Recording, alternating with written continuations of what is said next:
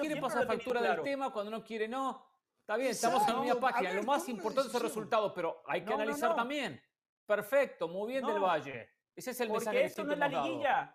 Liguilla. Esto no es la liguilla. En la liguilla que gane, jugando feo, horrible, no importa. La liguilla que la gane. Pero en la fase regular, no, por favor, juega muy mal en América. Muy De a mal. poquito, Pero la ¿eh? liguilla- Yo pero- sé que le cuesta, liguilla es pero de a poquito está viniendo para mi La li- cancha. pero la liguilla es una consecuencia, o sea, tú no vas a empezar a jugar bien de la noche a la mañana. Para eso está el torneo regular. Se juega bien en el torneo regular y la liguilla intenta No. jugar a lo mismo. La no- liguilla no es un animal distinto, Caro. Mire Tigres cómo ganó. Con un técnico sí, que sí. tenía cinco partidos y fue Sí. campeón del fútbol mexicano. Bueno, ¿y, y- cuánto aparte. ganó y cuánto le ganó a Querétaro por cinco goles esta, esta, esta semana? O sea que algo viene haciendo bien, no solamente en la liguilla, también en el torneo regular. ¿Cómo le va, señora? ¿Venezolana o colombiana para el jueves? Venezolana ahora más que nunca. Sobre ¿Ah, todo sí? porque están, sí, están, están esos siete cupos y yo le voy a decir algo. Yo tengo mariposas en el estómago. Eh, No me importa que sean Yo no, siete cupos. yo no, yo no no. importa que sean yo no. cuatro cupos y medio. Yo sí los tengo porque imagínense, o sea, Venezuela tiene la oportunidad, ahora sí más, que, más que nunca histórica, de ir al próximo mundial. Y quiero decir algo de una vez, Jorge. Si Venezuela va al verás. mundial, yo no quiero que me ninguneen y digan, ah, que es que ahora es que son 48 y van todos. No. Si va, se ganó su clasificación. Que no me guste el mundial de 48 es Bueno. una cosa, pero yo No, quiero no, que. Venezuela vaya al mundial. No, está bien, que usted quiera, está bien, pero en Lo la ¿eh? realidad, si Venezuela termina séptima, o se- sí, séptima, y en un Séptima. repechaje va al Mundial, no mejoró un ápice, un ápice lo que había hecho en los procesos eliminatorios anteriores. Sí, Sí, va al el- Mundial, ¿cómo pero salió? la- no, no, mejoría, no, no, nada. No. La, la Mejoría que le fue mejor fue en el 2014, porque antes fue, quedó en el último lugar, en el último mundial quedó en el último Sí, lugar. sí, es verdad, Sí, es verdad. Bueno, sí, mejora algo, mejora algo, mejora Fue al Por mundial, eso, eso, claro.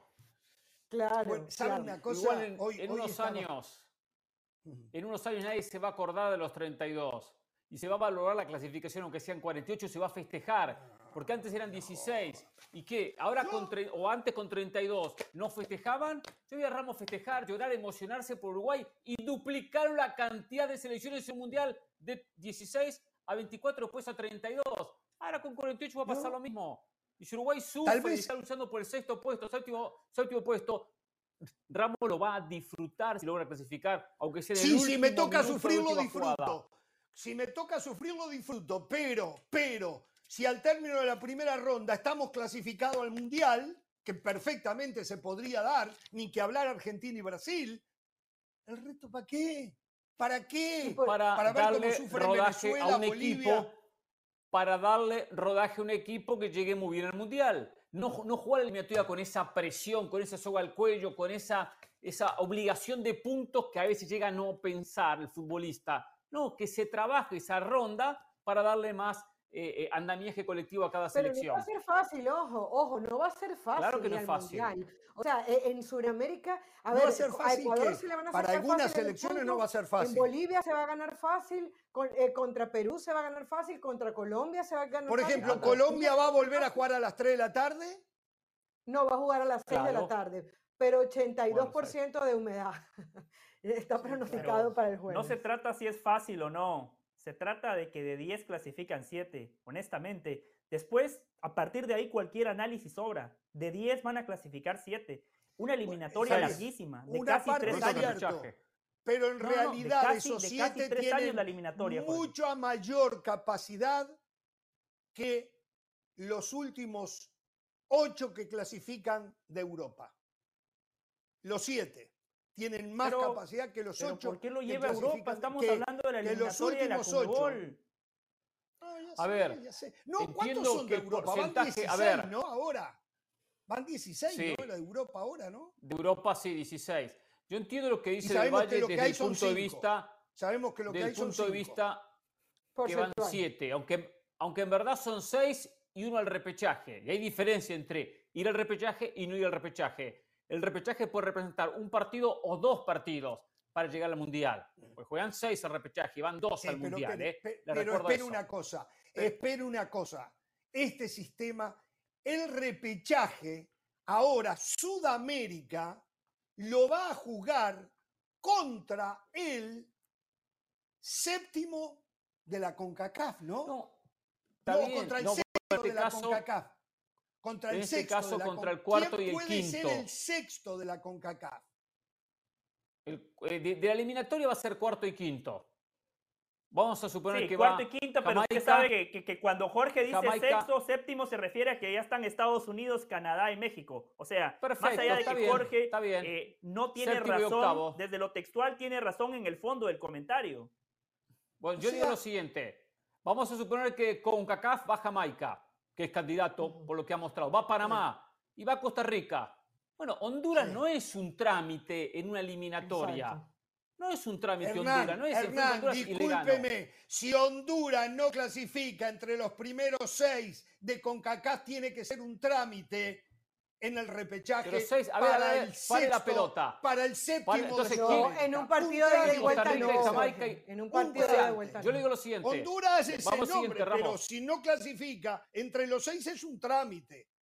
Pero de los seis ya hay tres que ya están en el Mundial, que son México, Estados Unidos y Canadá. Bien, ya hay tres que se quitaron tres lugares, lo cual quedan Honduras tres está lugares. necesariamente obligado a entrar en los otros tres. Si no entra en los está otros obligado. tres, es un trámite. pero va a disputar el lugar con Jamaica, con Costa Rica, con Panamá, Con que han Panamá. hecho mejor las cosas en los últimos años. ¿Estamos claros o no? no, cualquiera de yo esos entiendo que equipos usted que se- no a ver, a ver, entre porque los la verdad seis ya- ya me primeros hace calentar. trámite. No, ya me hace calentar. Seis Yo entiendo que usted se tomó vacaciones en Copa Oro, pero No, no, Carolina de las Alas, aunque no pudo estar porque dio luz, Yo vi, yo vi. estuvo presente, vi lo de estuvo Panamá, por observando ejemplo. todos los partidos de Copa Oro. José todo, Valle, que, estu- que estuvo conmigo en entrenamientos, en conferencia de prensa, le podemos hablar que Honduras no fue Sí. la cuarta, la tercera mejor selección de la, de la Copa Oro. Y la clasificación al mundial no va a ser un trámite por Honduras. Va a ser complicada. Va a tener sus inconvenientes. Este fin de Yo semana ya que el séptimo arrancó de el proceso CONCACAF- con Reinaldo Rueda. Este fin de Hasta semana ya arrancó el proceso con Rueda. Jugaron contra Guatemala, Sí. por cierto. El único que estaba en la cancha soy yo. Hay compañeros que todavía no conocen la cancha del Inter Miami. Yo estaba ahí ah, viendo fútbol, analizando a Rueda, No, analizando a. Tena, analizando a los estado ahí, futbolistas eh. que No van a estar compitiendo no, en uno de los no, e 38 incluso- boletos Trajo entrevistas. en la Copa del Mundo. El de amigo de la Guatemala, preparación, el amigo del fútbol, el hablando- amigo de las canchas estuvo ahí. José, otros José. lo vieron por televisión, otros quizá no lo vieron. Pero co- con José, Reinaldo de la Rueda ya vimos una Honduras distinta. José, ¿Cómo? después de la publicidad que te acabas de hacer, te digo una cosa, no, no, no tuvimos en esta conversación a Guatemala y lo de Guatemala fue muy bueno. Re- recuerdo en la, en la Copa Oro cómo terminaron muriendo con las botas puestas, o sea, daba gusto ver futbolísticamente este equipo cómo llegaba. Lo que pasa es que no metían la pelota y que evidentemente hay que marcar el gol. Pero yo no creo que si un Ecuador, vamos a poner que Ecuador vaya al repechaje contra Guatemala, vaya a ser un trámite, Jorge. Es que decir eso es Ah, hacer lo mismo que, por que favor, los, por los- favor, los, a- muchachos. los europeos, entre comillas, ninguneando a Bolivia, a Ecuador, Bueno, a Perú, a la misma Colombia, a Venezuela. Es, Todo es- el es mundo- hacer exactamente lo mismo. no, no. En este programa, tarde a tarde, nuestros televidentes tienen que escuchar lo horrible que es CONCACAF. Es más, la expresión concacafquiano o concacafquiana es eh, despectiva y acá se utiliza muy seguido. Pero ahora me quieren hacer creer a mí que el séptimo de CONCACAF eh, no es una papita para un séptimo de CONMEBOL. Por favor, señores, no por favor, de una vez y por todas, hablemos, no tengamos miedo. ¿Por qué hacemos buena letra? El que no logre entrar entre los seis primeros de CONCACAF debería, debería de ser solo un trámite para el séptimo de Sudamérica. Esa es la verdad, muchachos. No, no, Esa es la verdad. A ver, porque Perú. la idea esta, la idea pereirana de 48 selecciones en un mundial. ¿eh? Para Perú que hagan la plata última- y nosotros no tengamos que comer partidos insufribles. Perú no fue la última muchachos. Copa del Mundo porque lo eliminó Australia. Entonces, ¿qué estamos, Ramos? ¿En ¿Qué estamos? Ya ¿Cómo? sabemos. Australia eliminó a Perú, lo dejó fuera de la última Copa del Mundo. No, también a, Uruguay. Uruguay. y en una vuelta estuvo a punto de eliminar a Argentina. Sí. Eh, entonces, sí, está Entonces, bien, sabe- con si sabemos lo complicado que es el repechaje, ¿Por qué venimos a dar por un hecho que Pero ¿quién es el Australia, séptimo- quién es el séptimo Australia de hoy Conmebol? A ver, es mejor ¿quién es que el la séptimo de séptima Conmebol? de CONCACAF. ¿Quién es el séptimo de Australia hoy es mejor que la séptima de CONCACAF. Yo le voy a decir dos cosas. Primero, piense quién es el séptimo de Comebol. Dígame. Segundo, la eliminatoria de Comebol en la zona de abajo va a ser apasionante. Porque Bolivia sabe que hoy tiene chance de llegar al Mundial. Porque Perú puede volver a repetir. Porque Paraguay con Guillermo Barros Esqueloto tiene un plantel para decir, compito por ese sexto o séptimo lugar. Porque Chile también va a recurrir a su pasado, la experiencia, lo que fuese para luchar. Va a ser una eliminatoria muy apasionante, especialmente en esos puestos de abajo. Y eso No, va a complicar no. también a los de arriba. Cada puntito que sume Bolivia, Perú, Chile, Paraguay va a ser fundamental o Venezuela. Venezuela. Es una no eliminatoria que va a premiar a algunos mediocres. Claro, claro. Va a premiar a seis y medio. Esto- Va a premiar a No, seis no, y no. medio. Estos torneos Va a premiar a ¿por qué no algunos lo dice? mediocres que con el es premiar la 25-30% de los puntos van a tener la chance de jugar una Copa del Mundo. Lo- los, di- lo- los 10 equipos Sí, de. Voy a también decir a los mediocres Los europeos, 10 ¿eh? equipos de Conmebol. Sí, meta a los de 10 europeos. equipos- si quiere hablemos de los europeos, algo. no pasa nada. de los 10 Hable, coincido, la eliminatoria de la UEFA también va a ser mediocre en muchos aspectos, Mira, ¿eh? Pero ¿qué tiene que ver los esto? O sea, 10 ¿por qué se sienten ofendidos cuando uno le dice la verdad un que es una eliminatoria 48? mediocre? ¿Por Ninguno. qué, ¿Por qué están a la defensiva si es la verdad? Señora, hable usted, hable usted, señora, perdón.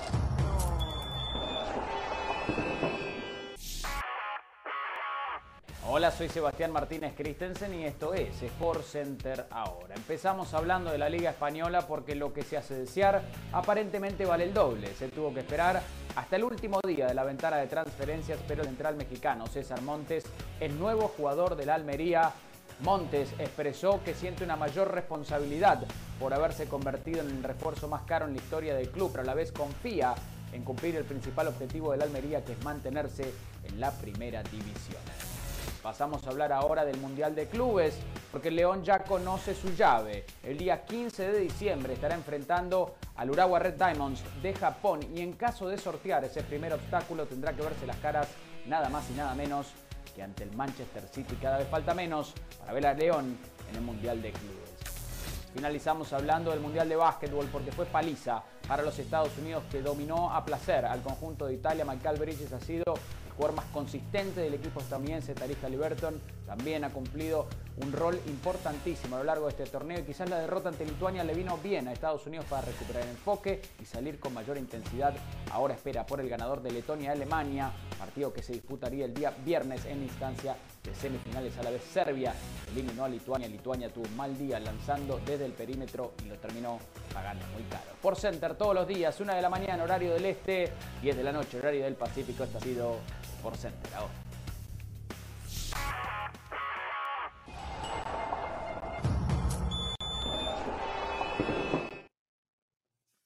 Por cierto, recién hablábamos de las eliminatorias que se vienen. Luis Vangal en las últimas horas volvió a agitar el avispero, eh, considerando que eh, Argentina y Leo Messi habían recibido ayudas en el Mundial para llevarse el campeonato. Salió Van Dijk o Van Dijk para desmentir todo eso y decir que los jugadores no están de acuerdo con las de Van Gaal. Él puede decir lo que quiera, pero los jugadores de Países Bajos no están de acuerdo con esto que ustedes está- están viendo en pantalla. Cuando ves cómo Argentina consigue los goles y cómo nosotros conseguimos los goles y cómo algunos jugadores argentinos sobrepasaron la línea y no fueron penalizados, creo que todo fue un juego premeditado. Messi tenía que ser campeón del mundo, dijo Van Gaal. Van o Van Dijk, reiteramos, salió y dijo que él no está de acuerdo ni sus compañeros están de acuerdo con ello. ¿eh? Así que, pero bueno, esto Y después alimenta. en esa, Sí, en esa declaración que recién leíamos un poco, también se saca de contexto la manera de expresarse, la manera de responder. Cuando él habla la primera parte de los incidentes, del partido caliente, que dice estaba premeditado, le preguntan, ¿crees que Argentina tenía que ser campeón del mundo? ¿O que Messi tenía que ser campeón del mundo? Creo que sí, respondió, creo que sí. así. Es diferente el creo que sí, porque vi la nota y vi la respuesta de Bangal, el creo que sí a Messi tenía que ser campeón del mundo. O sea, hay diferencias entre responder a una pregunta con un creo que sí, a decir Messi tenía que ser campeón del mundo. Él no dijo Messi tenía que ser campeón del mundo, responde a la pregunta. Ahora, Países Bajos fue superado futbolísticamente por la Argentina. Fue superado Sí. por la Argentina. Un partido que se dio 10 minutos, 10 minutos, el árbitro dio demasiado tiempo, que es cuando casualmente Países Bajos termina empatando y llevando el partido a la prórroga. Futbolísticamente, así como Estados Unidos fue superado por Países Bajos, Argentina superó a Países Bajos pese a ese empate. Entonces, Van Gaal ahora lo que tienen que hacer es cerrar el piquito, cerrar el piquito, ir a llorar al cuartito Bueno, pero y lamentar de un partido caliente por ambos lados. Lo calentó Van Gaal también hablando de Messi.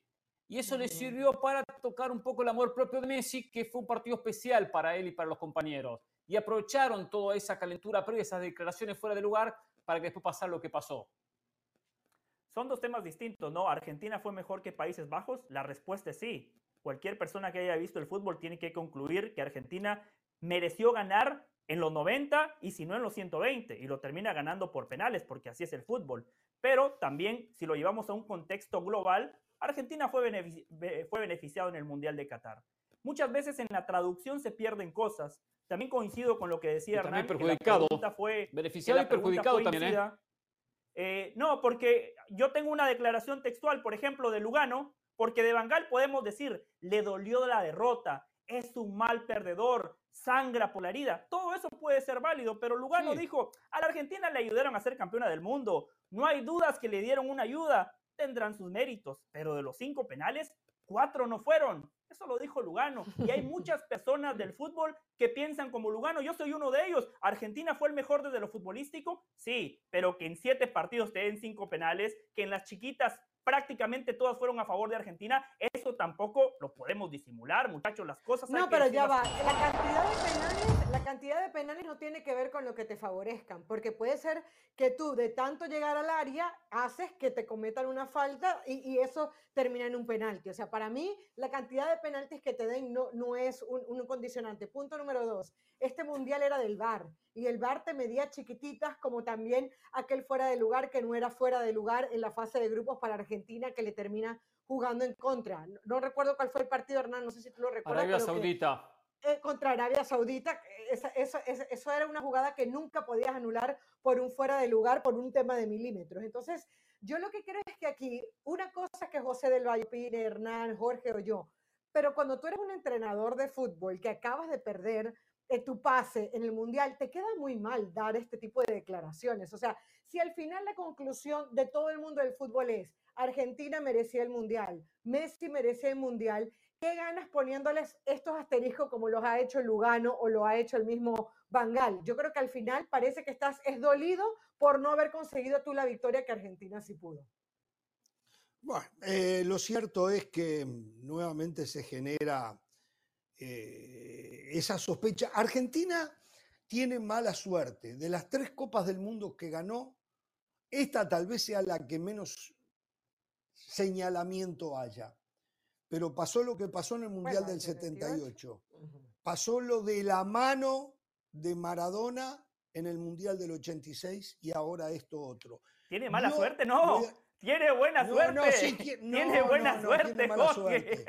Tiene mala suerte. Yo creo que Argentina, Argentina era una selección para tener ya cinco o seis copas del mundo, sin duda. Eh, por ejemplo, cuando se suspenden los mundiales por la Segunda Guerra Mundial, Argentina me cuentan aquellos que lo vieron que era una máquina, que no había selección que se le pudiera comparar a la selección argentina. Y sin embargo, los mundiales ahí no se jugaron en el mejor momento de Argentina. Siempre lo de Argentina en los mundiales. El Mundial del se le busca- 2014. El Mundial El del Mundial del 2014. Exacto, lo que le pasó, Son- una final con Alemania que la tenía que haber ganado de cabo a rabo, eh, eh, y sin embargo pasó lo que pasó. Sí, perdón, Pereira. No, que en todos, en todos los campeones siempre hay alguna historia negativa si se le quiere buscar, ¿eh? Como pasó con Inglaterra en el 66, bueno, ni hablar No, de Italia en el así que- 34-38, eh, con, con- con Mussolini, vaya a saber todo lo que, todo lo que manejaba. Entonces, hay muchas historias que están Sí. relacionadas con cosas raras o extrañas o que pasaron, o arbitrajes.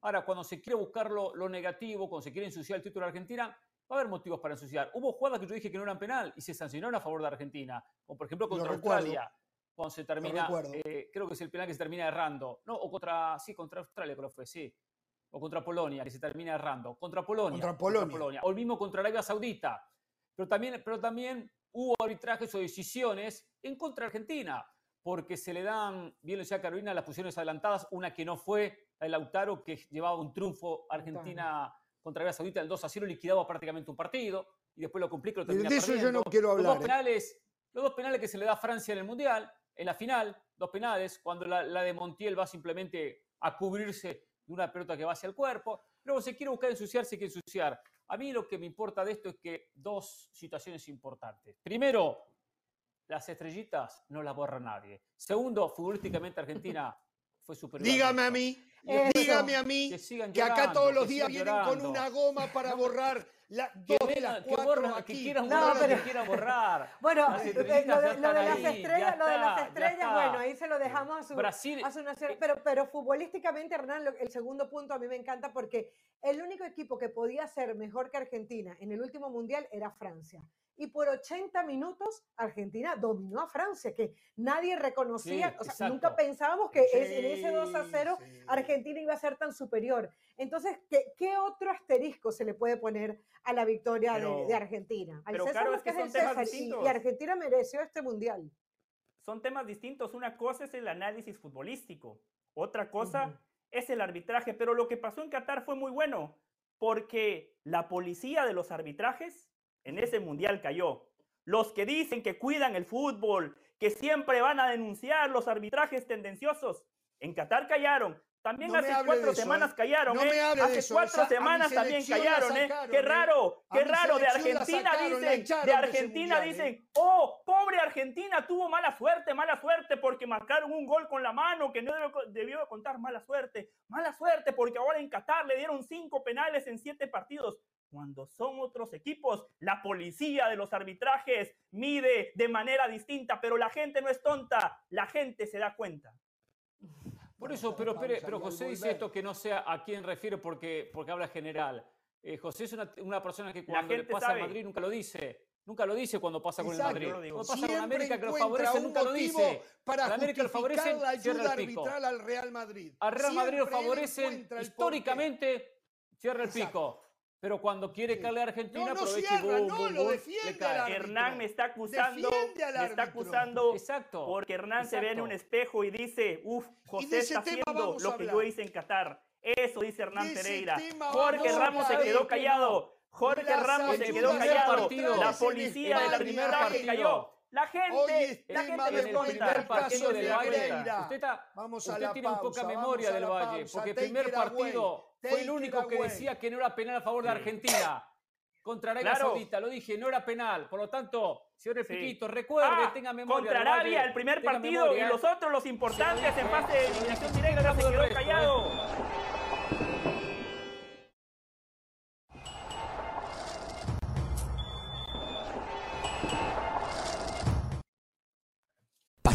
Determinación y constancia es lo que te hace campeón y mantiene tu actitud de ride or die baby.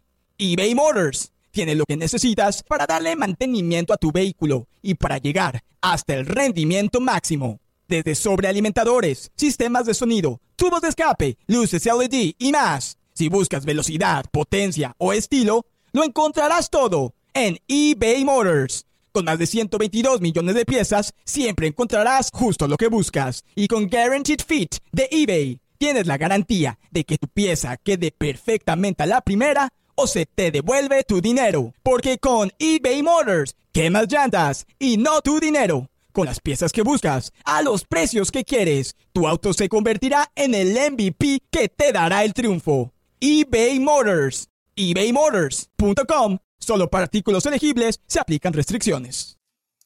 Y eh, señoras y señores, qué partido los otros días, qué nivel de ida y vuelta, todos los merecimientos de Los Ángeles FC, pero Calendar y después el buen planteamiento del Tata Martino y la presencia de Lío Messi terminan dándole un contundente 3 a 1 este gol. Este gol de este chico Increíble. Eh, Facundo. se- Farías. Facundo eh, Facundo Farías. Faría, exacta. Que la verdad, un golazo, pero tengo que decir lo que creo. Yo creo que le salió. No puede ser que tirándose al piso desde allí haya buscado ponerla donde la puso. Y lo de Calendar, una cosa de locos realmente, de loco. Bon- ¿Cómo se llama el, el centro delantero? Bongo, Bongo. Se perdió cada goles, se perdió cada goles de Los Ángeles FC. Carlos Vela en una de ellas se lo quería comer Buanga, realmente porque él Buanga. estaba solo. Eh, Buanga, Buanga. No, por Dios, por Dios, por Dios. Pero bueno, partidazo. Y ahora, ah, oh, mire esto que mete Messi y Jordi Alba, que Parece tan con fácil. qué, sim- con qué simplicidad arregló, el- arregló el equipo el Tata Martino. Les pidió a Messi, a Busqué y a Jordi Alba. Se nota, se nota el trabajo de Martino. Se nota el trabajo de Martino. Miren aquí, esto tiene la mano de Martino, ¿no? Muy bien, Martino. Perdón, digo, todo Messi. Es todo Messi. En ese equipo, usted me pone a mí, yo también marco goles. Pero- pero gol usted que debe marcó de Campana, yo lo aceptar. marco. No, no, no, pero usted debe A de ver. aceptar que defensivamente este equipo con los mismos jugadores ha mejorado muchísimo. Pero si usted me acaba de decir que Calendar fue la figura, usted me acaba de decir que el equipo que más situaciones De tuvo el toda- LAFC, bueno, ¿por qué me dice que Calendar, defensivamente el Inter Miami? Calendar. Y usted, usted me acaba de decir, usted me acaba de decir que Calendar fue figura, que el equipo que más generó fue el LAFC y ahora me dice que Martino le ha puesto la mano al equipo en el aparato defensivo. Póngase de acuerdo con usted mismo, Jorge, y seguimos No, el no, no, debate. yo ¿Cuál de estoy las muy dos? de acuerdo. A ver, el segundo rendimiento tiempo- de los zagueros que jugó con línea de tres ahora o línea de Línea de cinco. tres, sí. Jugó, leyó muy bien el Tata Martino, jugó sin nueve, ¿eh? porque sabía que se le iban a venir arriba y contragolpeaba de la manera que lo hizo. O sea, ¿usted no le da crédito a la lectura que hizo el Tata Martino previo al partido y le salió redondito todo? ¿Usted no le da crédito? Nunca le va a poder crédito a un técnico en un equipo donde esté Messi entonces. Bueno, No, no, usted lo decía. Para usted mí- lo decía, se, se- se aburrió de despotricar contra Pep Guardiola, que ganaba todo con Messi. Usted acá, por años y años y años lo dijo. No, no, no, no, no despotricar. Yo le exigí a Guardiola que para lo bueno que es que ganara más Champions, eso no es despotricar. Jorge, mire, muy sencillo. Y, y- y si quiere, eh, respóndase a sí mismo, no me responda a mí. Usted saca a Messi del Inter Miami, ese equipo era eliminado en fase de grupos de la Liga. Perdón, los otros Usted días a Messi le ganaba Inter 1 a Miami. 0 al Red Bulls, ¿eh? Sin Messi, ¿eh? Sí, Ganaba ya bien. 1 a 0 y, ¿Y usted vio ese dominaba al Red partido? Bulls, ¿eh? ¿Y usted vio Sí ese vi, partido? Sí lo vi. No, claro no era más el. Inter. El gol fue de medio de casualidad esa definición de Gómez. Fue Com- una pelota pe- sucia que le ganaba y lo- Valle, le competía al Red. Bull. Ganaba y competía al Red. Bull Una sin Messi. sin otra. Messi.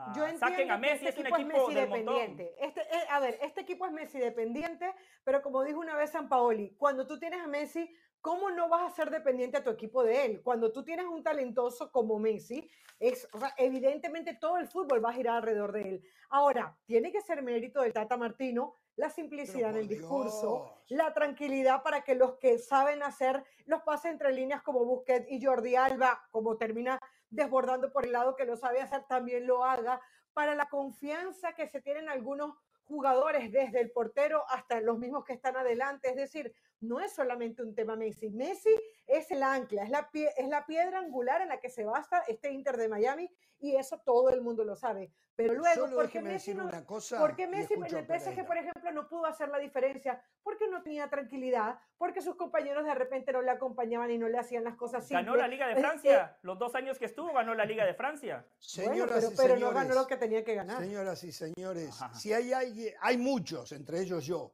que saben más que José del Valle, yo creo que tendríamos que poner a Giorgio Chiellini, ¿no?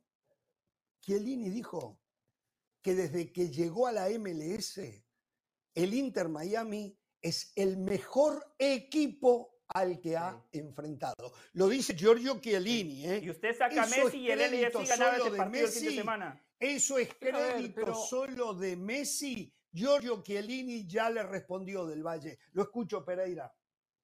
Por supuesto que sin Messi el Inter no sería lo mismo, pero eso, eso no hay que saber mucho fútbol para darse cuenta, ¿eh? O sea, cualquiera puede analizar eso. Pero a- aparte hay que saber utilizar a Messi, potenciarlo y que el resto acompañe. Y acompañe con una idea de juego. Y este equipo tiene una idea de juego. Tiene una idea de juego. Y hay un mérito en Martino. Claro que Martino sin Messi no podrá lograr lo que logró, pero por supuesto, es lógico. Pero ¿qué podemos discutir? Si antes discutíamos a Martino porque no lograba con Argentina ganar nada y con Messi en sus filas. Ahora consigue, entonces tampoco sirve. No tiene su mérito Martino. no porque si que- no porque que no Martino. Martino ganó la MLS con Messi. el Atlanta United. Lo fundamental Y es en ese Messi. momento, y en ese momento no estaba Messi. Después Es otro que- tema, otro tema de, de Martino. Ha tenido que incorporar las nuevas caras en el correr de los campeonatos, sea la US Open Cup, la Leagues Cup o ahora esta MLS. Eh, Tomás Avile lleva dos partidos en el equipo, Faria lleva dos partidos o tres partidos en el equipo. Entonces hay que ir incorporando las nuevas caras, a la nueva idea. Dio Gómez también lleva cinco partidos. Entonces, Buen jugador el paraguayo, ¿eh? Y que sí, sí, buen jugador, sí, sí, buen jugador. Después ha hecho modificaciones de acuerdo a cómo él analiza el rival y cómo analiza la manera de jugar. Entonces, tiene que ver lo de Martino, tiene su porcentaje, por supuesto. Fue a tomar una actitud más defensiva contra Los Ángeles, lo hizo porque sabía lo que era Los Ángeles, que como equipos más. Segundo tiempo le costó mucho llegar a Los Ángeles porque se defendió bien el Inter. El primero es verdad que le llegó, no le funcionó tanto la línea de tres, funcionó más en la segunda etapa. En este mes y medio no hemos descubierto nada nuevo de Messi.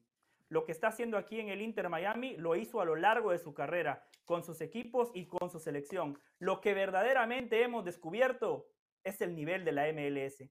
Cómo un jugador, en un deporte colectivo donde juegan 11, cómo un jugador ha convertido al peor equipo de la MLS en campeón de la League Cup, lo tiene en una final de Copa Pues se lo dije hace y mucho tiempo muy factiblemente se van a meter a playoffs. Eso pasa porque el nivel de la MLS sigue estando lejos de ser competitivo. Jorge dijo, un partido sumamente atractivo de ida y vuelta. Usted pone, Jorge, usted pone a un técnico a analizar ese partido. Cualquier técnico le va a decir, pero ¿por qué hay tantos espacios en la mitad de la cancha? ¿Por qué con dos pelotas el Por equipo, una- cualquiera de los dos equipos tenía una, una ¿En- posibilidad qué de gol? parte de la no- mitad de la Jorge, cancha? en el en último no tercio, pasa. En el, último de tercio del no arco de- del Inter Miami no había espacios, ¿eh? Líneas juntitas, muy bien alternadas, coberturas de esos espacios. No sé de qué usted me habla, sí, atrás, para el medio sector y atrás de, de Los Ángeles FC habían espacio. Mire, pero Jorge, le voy a decir algo. No encontraba, Le voy a decir algo. excepción de tres contragolpes que sí tuvieron espacio. Le voy a Tres decir algo. ¿Sabe qué? espacio. Yo he visto más la mano del guardaespaldas de Messi que la de Martino. El otro día, cómo corrió, cómo agarró a ese fan del cuello. He visto más la mano del guardaespaldas de Messi que de Martino. ¿Qué quiere que le diga? Está grande, Discúlpeme. está grande, el cab- el cab- está grande, eh, está grande. está- está- ¿Y sabe una cosa? Pero, pero el partido no fue para 3 a 1. Me cuentan perdona, que perdona. no es verdad que fue un, un SEAL eh, de, de la Armada de los Estados Unidos. Él aparentemente tiene en su currículum que él era eh, uno de estos militares de los SEALs. Bueno, pa- parece que le dieron el título en Nicaragua, donde podría ir Pereira a buscar el título de técnico. ¿eh? Este, Jorge, una cosita porque- solamente del partido. El partido no era para 3 a 1. También hay que hablar de eso. O sea, Esto- estamos el- de acuerdo, el- estamos de y- acuerdo. y el- Sí, y sí, el- No, las cosas le están y el- saliendo. Y el mismo técnico de Los Ángeles, el Cherundolo, dijo, dijo, yo puedo perder 1-0, hasta 2-0, pero 3-1 dice, me da bronca que, que se pierda de esa manera porque no anotamos cuando teníamos que marcar. De hecho, en el resumen vimos la jugada de Vela, que luego llega el gol de, Facundo Farías y es el que marca gol. Los errores defensivos que también marcó el LAFC. Entonces, a ver, el Inter de Miami es un equipo que juega bien, es un equipo que cada vez se entiende mejor, que tiene a Messi, Busquets y Jordi Alba y hacen la diferencia, que los jugadores han- anim- se han animado y, y tienen mayor confianza desde la llegada de Messi, pero tampoco es un super equipo. O sea, las cosas en su Yo lugar. lo que no, quiero- Un super equipo, no. Yo lo no, que quiero no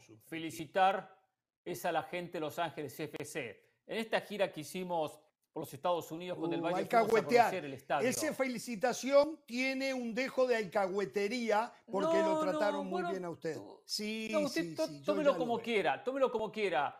Pero vio todo el glamour que había, todas las personalidades de Hollywood que había en el estadio. Es- eso es gente que muchos de ellos no consumen fútbol.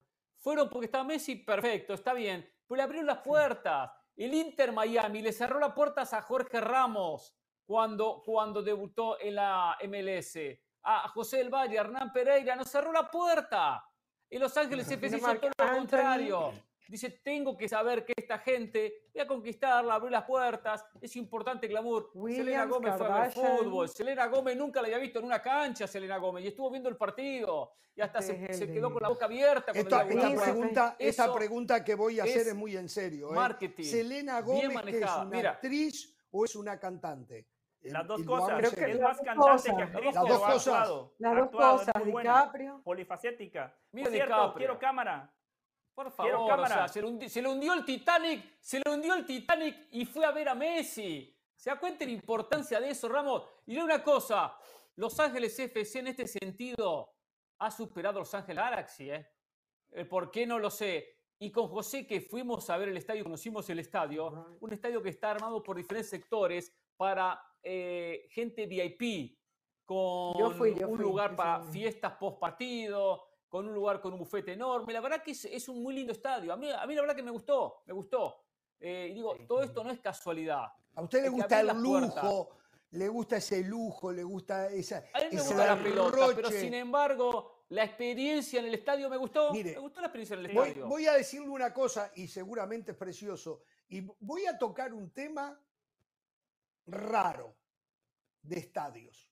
Este fin de semana vimos el Bernabéu y ese techo retráctil, y, está sí. hermosísimo. Es algo hiper, súper moderno. Pues saben una cosa, no tiene personalidad. Pasó a ser Todo un estadio, contrario. Todo lo contrario. no le veo personalidad, no, le veo personalidad al estadio. Todo lo contrario. Bueno, cada todo cual- lo contrario. Cada cual lo ve, me parece a mí que termina siendo una caja de acero inoxidable. ¿Sabe una- Mire, y- cuidado, debe tener todo el lujo y está, eh, y lo entiendo, desde la modernidad está precioso, está extraordinario y debe ser el mejor estadio del mundo. Pero desde lo culturalmente futbolístico, para mí, perdió la personalidad. Lo escucho del Valle. Se equivoca Jorge, porque si algo hizo el Bernabéu fue mantener su personalidad. Analice el Wanda Metropolitano, ahora cambió de nombre, el nuevo estadio. Ah, de también, también, también. Ese sí es un Es estadio, precioso, ese es un pero es un estadio que usted más. encuentra en cualquier parte de Europa. El, el- el Exacto, Bernabéu exacto. mantuvo su tribuna. Cuando usted se para en el Bernabéu, la tribuna parece que es vertical, Jorge. El Y la Bernabéu locación, mantuvo su y personalidad, la su esencia. Por cierto, quiero mandarle un mensaje. Quiero mandarle un mensaje al señor Mauricio Pedrosa. Ahora entiendo por qué no quiere venir a Jorge Ramos y su banda. Ahora lo entiendo. Mm. Si yo fuese Mauricio, también muriendo respondiera. por venir. porque Me escribió dijo en este programa- dijo en este programa que el mejor equipo de la CONCACAF es el LAFC. Desde que Mauricio Pedrosa dijo No. eh, esa barbaridad, el equipo se comió un baile en la final de la CONCACAF Liga Campeones contra León en los dos partidos. Y el peor equipo de la MLS fue y les dio un baile en su propia casa. Mauricio, siga descansando, no hay ningún problema. Señores, atención con esta noticia, ¿eh? de UFC, que es un El Club UFC. América, permítanme, el Club América informa que Israel Reyes presenta un desgarro del bíceps femoral y semitendinoso del muslo derecho. O sea, tiene para cuatro semanas. No lo dicen ellos, eh, dice el tiempo de recuperación es de acuerdo a su evolución. Esto parece ser grande, mínimo cuatro semanas, un Se mes pierde el clásico. y hasta un poquito más. Se pierde el clásico. Vamos a la pausa, vuelve.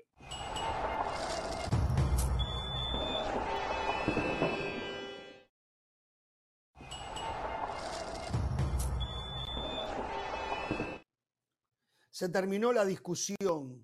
Julián Quiñones, y la verdad que estoy sorprendido yo, ¿eh? Eh, pero es el nuevo mundo en el que vivimos, eligió la selección mexicana por encima de la colombiana, donde él nació, donde él se inició como futbolista, lo que me lleva a pensar donde él hizo su primaria, secundaria, eh, pero se decidió por la selección mexicana. Eh, debe de ser un orgullo para los mexicanos, a diferencia de otras oportunidades donde lo, un naturalizado llegaba a la selección mexicana porque no era convocado por su selección de origen. En este caso, según las versiones, iba a ser convocado por Néstor Lorenzo, Julián Quiñones, y si esto es así, realmente es eh, un orgullo para México que haya elegido a México Mm. y algo que yo no puedo entender, porque como Quiñones tiene hijos y esposa nacidos en México, yo tengo hijos y nietos nacidos en este país y yo jamás, si hubiese sido futbolista, dejaría la selección de Uruguay para Estados Unidos, pero lo admiro a él, lo respeto y cada, el sentimiento de cada cual es el sentimiento de cada cual. Lo que yo espero que ahora en México a Quiñones no se le trate como a otros naturalizados, por encima del rendimiento, que haya un respeto para él por el respeto que él ha tenido al fútbol mexicano y a la selección mexicana. Mm. Jorge, no deja de ser extraño, a ver, uno, uno normalmente escucha es el argentino naturalizado que llega a la selección mexicana. El colombiano es mucho más difícil o de otra nacionalidad. Pero yo sí creo que por más que digan que Néstor Lorenzo lo había llamado, en la reflexión que Quiñones hizo, él siente que tiene mucho más oportunidad de ser titular o de ir al Mundial con México a que Colombia le den. O le den sea que es un oportunista para usted. Él es un oportunista según Bueno, la señora de como las quiera. Alas. Él Llámelo como entiende que quiera. tiene más oportunidad de jugar en la selección mexicana que en la selección colombiana y Bueno, por ende que no tiene la nada que ver que, que tenga Mori. hijos, que tenga esposa Yo digo que mexicana, está sino que tomando la elige misma México que para Funes poder Mori. jugar. Ok, Yo la digo que está entiendo, tomando la entiendo. misma decisión de Funes Mori. Ah, ah, Llámelo oportunista no. Él cree no, que Funes puede Mori ser. porque no lo llamaban de Argentina. Funes Mori Bueno, porque no lo pero, llamaban de pero Argentina. ¿usted cree que él era un inamovible en, en la selección Colombia? Una selección No, pero hoy, sí ejemplo, podía estar entre los delanteros estar, eh, pero, no era, pero no era seguro. Hoy Jimmy Lozano, de hecho lo tienen entrenando, hoy Jimmy Lozano, si bien no le va a garantizar la titularidad, porque además está el Chaquito Jiménez y lo hace muy bien, creo que tiene mucho más chance de ser nueve de la selección mexicana que ser nueve en la selección Colombia, más allá que no hay ahorita uno que, que descolle. Está Luis Díaz, obviamente, que marca goles, pero no es delantero delantero. Yo el otro día en Es así, punto. Por cierto, que ahora se puede ver en YouTube. y que me va muy a- bien a- en a su YouTube. pancarta esa que tiene. El día de mi cumpleaños, déjeme promocionar, es así, punto. Está bien, La gente está aparte bien. pregunta siempre, hay gente que todavía no se ha enterado que estamos en YouTube dos veces por semana, un programa espectacular, con mucha opinión. Eh, Ahora quiero decir algo en serio en ese tema. No, yo estaba hablando en serio. ¿Sabe lo que quiero decir? No sé qué- ¿Sabe lo que quiero decir? está hablando en serio, no, no, no. estoy hablando en joda. Mucha gente nos ha escrito, Pereira, ¿por Sí. qué no estamos en ESPN Plus? Y yo pregunto, ¿no estamos en ESPN Plus nosotros? ¿La gente No, no, no, nos no puede ver en ESPN No. Plus? No, somos un... Cuando estamos en tenemos- deporte, estamos en Plus. No hacemos un... no- cuando no hay programa Ah. en deporte, no estamos en Plus. Pero si no, Claro. sí estamos en Plus. Eh, eh, Quería debe ser los días que no estuvimos en deportes, los días que no estuvimos en deportes, que por consiguiente no estuvimos en E ESPN Plus. Por eso la gente empezó a, Correcto. a- a Pero reclamar. me da por el Pero bueno. forro y es punto. No, no, eso ey, sí ey, va ey, siempre. ¿no? Pero yo digo algo ahí y vengo acá simplemente, no a intentar repetir, simplemente a reafirmar lo que decía. Decía en su momento que el mexicano no está preparado para naturalizados. Después de lo que pasó muchos casos, con Matías Bozo, con Guillermo Franco, últimamente con Funes Mori, y el propio Martino, como le pasó a Juan Carlos Osorio, uno siente que las críticas están concentradas en los extranjeros o naturalizados, dígase técnicos o jugadores. Desde ahí se hace complicado para el técnico, para el jugador, y se hace complicado para la crítica, porque la crítica apunta a eso, y pareciera que los únicos que fracasaron en el 2022 fueron Martino, Martino y el propio Funes Mori. Y entiendo que fracasaron, sí, fracasaron, pero fracasó todo un grupo. Y me parece que se divide mucho. En el tema Quiñones, uno lo que espera que la historia sea diferente. Que pongo que sea diferente. El hecho que haya elegido México teniendo la oportunidad de Colombia, algo que no pasó con Funes Mori, algo que no pasó con Matías Bozo, algo que no pasó con Ciña, que se lo valore y se lo mire de otra manera, para que no se sienta esa incomodidad de tener que rendirle a la gente para decir sí, cumplí, sí, quiero esta camiseta. Que se lo mire a todos los futbolistas por igual. Si fracasa, fracasa México. Si triunfa, triunfa, triunfa México. No si fracasa, fracasa Julián Quiñones. Porque eso genera una presión extra al futbolista que después es muy difícil de manejar. Y en vez de sumar el futbolista, por esa presión extra termina restando. Estamos de acuerdo. México- Estamos de acuerdo. México sigue buscando atajos. En lugar de trabajar de mejor manera sus fuerzas básicas, en lugar de generar mejores futbolistas en la Liga MX, en lugar de exportar más futbolistas a Europa, toma el camino fácil. Naturalizar al jugador del momento. Quiñones, pieza clave para que el Atlas después de 70 años volviera a ganar un campeonato. Un jugador muy bueno que le puede aportar muchas cosas a México desde lo futbolístico. Carolina no se animó a decir lo que realmente quiso decir, pero todos le entendimos, todos le entendimos, Carolina. Y sabe que yo estoy de acuerdo con usted, Caro. Yo estoy de acuerdo con usted, por supuesto que estoy de acuerdo con usted. si yo soy un tipo convenenciero y mi sueño es jugar una Copa del Mundo sin importar con qué camiseta, yo digo, a ver, analizo la convocatoria de Colombia y los seis delanteros de Colombia juegan en Europa. Yo soy Quiñones y dijo, y digo, ¿con quiénes voy a competir? Con Antuna, con Tecatito Corona que está de vuelta, Caro lo ponía como nueve. Sí, Quiñones puede jugar como un segundo nueve, entonces podemos meter a Henry Martín en la conversación, podemos meter al Chaquito Jiménez. Contra esos delanteros, Quiñones tiene más chances de jugar la Copa del Mundo de 2026 que competir con los futbolistas que hoy por hoy tiene Colombia. Y le voy a pedir un favor a mis colegas mexicanos. Cada vez que uno trae este tema a la conversación, basta con esa excusa de que si la constitución dice que es mexicano, entonces es mexicano. Sí, sí, sí. Nadie lo debate desde la Constitución. Aquí estamos hablando de fútbol. ¿Por qué México, un país de más de 120 millones de habitantes, con más de 40 millones de habitantes en Estados Unidos, un país con mucho poder adquisitivo, con plata, con grandes inversionistas, no le alcanza para tener 23 futbolistas de alta calidad esa es la pregunta que, tienen que responder nuestros colegas mexicanos. Y lo de Quiñones, más allá de que Caro no lo quiso decir, estoy de acuerdo con ella. Estoy de acuerdo con lo que Caro no se animó a decir. O sea, no se le da crédito a Quiñones que eligió a México.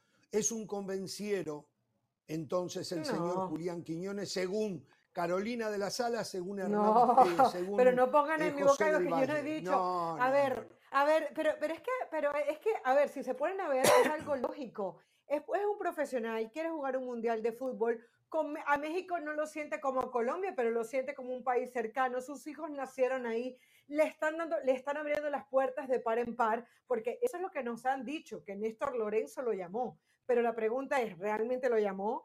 ¿Realmente le, lo llamó por presión? Mañana nos puede tener esa respuesta usted pero lo, puede tener la respuesta mañana. Pero, pero, pero, bueno, yo, yo lo puedo intentar, yo puedo averiguarlo, yo puedo averiguarlo, pero, pero, pero ¿quién le dice? O sea, ¿usted me puede decir hoy que, que Bielsa no llamó a Luis Suárez? O sea, ¿lo puede asegurar al 100%? Porque sí, ya, no lo, llamó, lo podemos asegurar, no lo llamó. No, no lo llamó, lo, dijo Bielsa, lo dijo Bielsa, no lo ah, llamó. Bueno. ¿Y por qué no lo llamó? ¿Y, usted puede asegurar que Suárez está molesto porque no lo llamó? Sí, ya Suárez lo dejó saber, claro, ya Suárez lo dejó saber. Ese es un tema, mañana lo vamos a tocar. Bueno, señores, lo tratamos. Eh, Pero en todo caso, Jorge, yo, yo solamente quiero agregar esto. Primero, primero, eh, el llamado de Quiñones, aunque estamos de acuerdo con José que eh, México debería tener un jugador, un delantero del cual echar mano, ah, yo estoy de acuerdo con Pereira cuando dice que, que al final lo tienen que juzgar igual que ha juzgado a todos los demás. Y yo no creo que porque Quiñones sea colombiano le va a poner menos esfuerzo a sudar la camiseta de México. Una vez que esté jugando ahí, bueno, pero es que hay quienes especulan con eso. Hay quienes creen que como es de otra nacionalidad, no pone lo mismo que con, que con su selección. Yo no creo que sea el caso de Quiñones. Pero, pero sobre eso yo quiero decir algo. Sobre eso yo quiero decir algo. No, estoy de acuerdo. No es que vaya a ir a menos, pero hay algo en el subconsciente. ¿Por qué Argentina gana ¿Por qué Uruguay se mantiene competitivo? Porque no nada más están jugando un partido de fútbol, están jugando por sus familias, por los amigos del barrio, por los amigos de la escuela. En el subconsciente del ser humano, cuando usted juega para una selección nacional, no es lo mismo que jugar para un club. En el club, el jugador va porque se le paga, es un profesional. A la selección se va por motivos externos. Fíjense a Messi, pongamos el ejemplo de Messi, y no hablo del Messi futbolista que la rompe, hablo del futbolista muestra compromiso con su país. ¿Por qué Messi sufría si ya lo había ganado todo? Porque en su país no le reconocían lo que había hecho. ¿Por qué? Porque todavía no había ganado, porque era rechazado por su país, porque una selección es distinta. La selección es otra cosa. Por eso Julián Quiñones, en un partido de ganar o morir, no es que vaya a ir a menos, pero la pregunta es, ¿daría lo mismo que daría Cuauhtémoc por ver a su país ganar? Yo creo que no. Yo creo que no. Bueno, pero eso es lo que usted dice. Pero Yo tengo que darle el beneficio de la duda a Julián Quiñones porque tuvo sobre su mesa dos propuestas y eligió la que eligió, Claro. jugar por México. Por lo tanto, yo sería un atrevido, sin tener pruebas, pensar como piensa usted. Yo sería un atrevido. Es más, yo creo y- que usted es un ¿Y, atrevido y- pensando y cuál es ese delantero mexicano? ¿Y cuál es ese delantero mexicano que es mejor que Quiñones? Esa es la otra pero pregunta. de nuevo, ¿Qué usted delantero- siembra dudas y no tiene ninguna prueba. Usted siembra dudas y no tiene Perfecto, ninguna pero prueba. Yo quiero seguir creyendo en el corazón como- de como tipo Quiñones. de fútbol. Perfecto, pero yo apelo Yo a su que sensación y a su pálpito. Usted que tiene mucha experiencia, Jorge, ¿usted cree que Quiñones toma la decisión por convicción porque quiere más a Sí, México que a quiero- Colombia? sí, ¿O porque sí. dice, con México tengo más chances de ser titular y, y de jugar una usted, Copa del Mundo? usted vio lo que yo dije, que no entiendo cómo un jugador, yo no podría hacerlo, le da la espalda a su país de origen para jugar por otro. Pero tengo que respetarlo porque ese es un sentimiento mío. No, uno lo no respeta, necesariamente Quiñones tiene que tener mi sentimiento. Entonces, yo creo que sí, por sus hijos y su señora, él se decidió por México. Sí, Pereira. No, uno, uno, por supuesto, uno respeta a todo el mundo, pero dentro de ese respeto hay que pensar que él tiene que poner todo sobre la balanza. De repente sus hijos, de repente su, su esposa y también con quién va a competir. Ahora, miro los delanteros de Colombia, verdad que muchos juegan en Inglaterra, tampoco son nada del otro mundo, o sea, no estamos No hay de fenómenos, ¿eh? Sacando el caso de Luis Díaz, ¿eh? Luis Díaz sí Luis está por encima del resto. Rafael Santoborré está ahí, ¿eh? Y lo conozco muy bien, ¿eh? Hasta, y hasta Fernando Quintero, que juega de volante, también puede ocupar en, en determinado momento un puesto en la línea de tres de arriba. Juan Fer, Sí, pero- Juan Fer pero- Quintero, jugador de Racing. Juan Fer Sí, estaba sí, Juan Fer no Quintero. son estaba cerca del retiro son y más que Julián Racing. No, pero está jugando muy bien, Mucho está más. jugando bien Juan Fer Quintero. Sí, pero- Bueno, más o menos, sí, más o menos, pero está bien. Eh, lo que voy es a esto, que mm, coincido con lo que dice José. O sea, él puso todo, todo sobre la mesa y analizó. Habrá visto más chances en México, eh, lo cual a uno llama la atención, que no tenga un sentimiento tan fuerte por su país. Son cabezas, Bueno, ¿eh? Voy a ir a la pausa y al volver la vergüenza de lo que está pasando en el fútbol español. ¿eh? Hoy nuevamente está en el tapete el caso Negreira. Vamos a la pausa ¿eh? y al volver lo analizamos cada cual desde su punto de vista. Volvemos.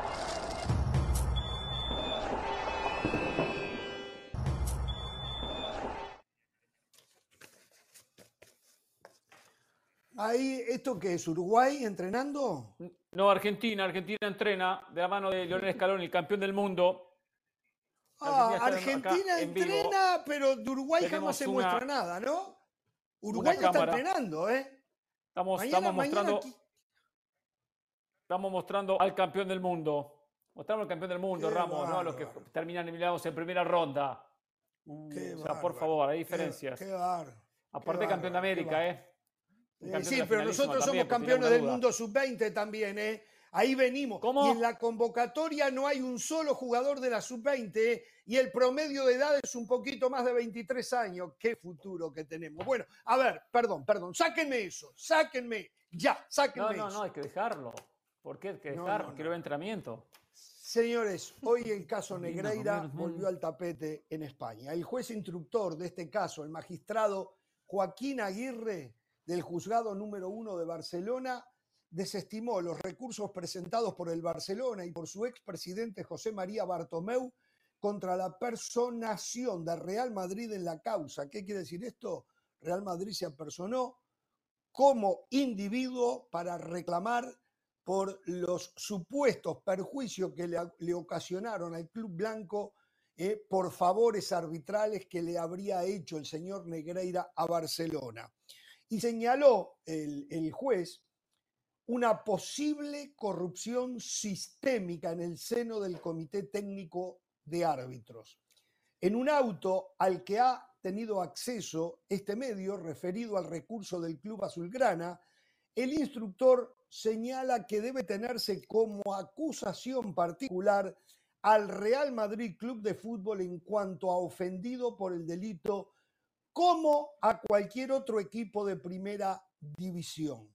En el mismo escrito añade si el Fútbol Club Barcelona ha pagado a uno de los vicepresidentes del Comité Técnico de Árbitros para diseñar un determinado tipo de arbitraje, debe reconocerse ineludiblemente que cualquier participante en la competición debería de tener la condición de víctima, pues ese diseño a medida del arbitraje sí favorece a un equipo, es que perjudica a los demás.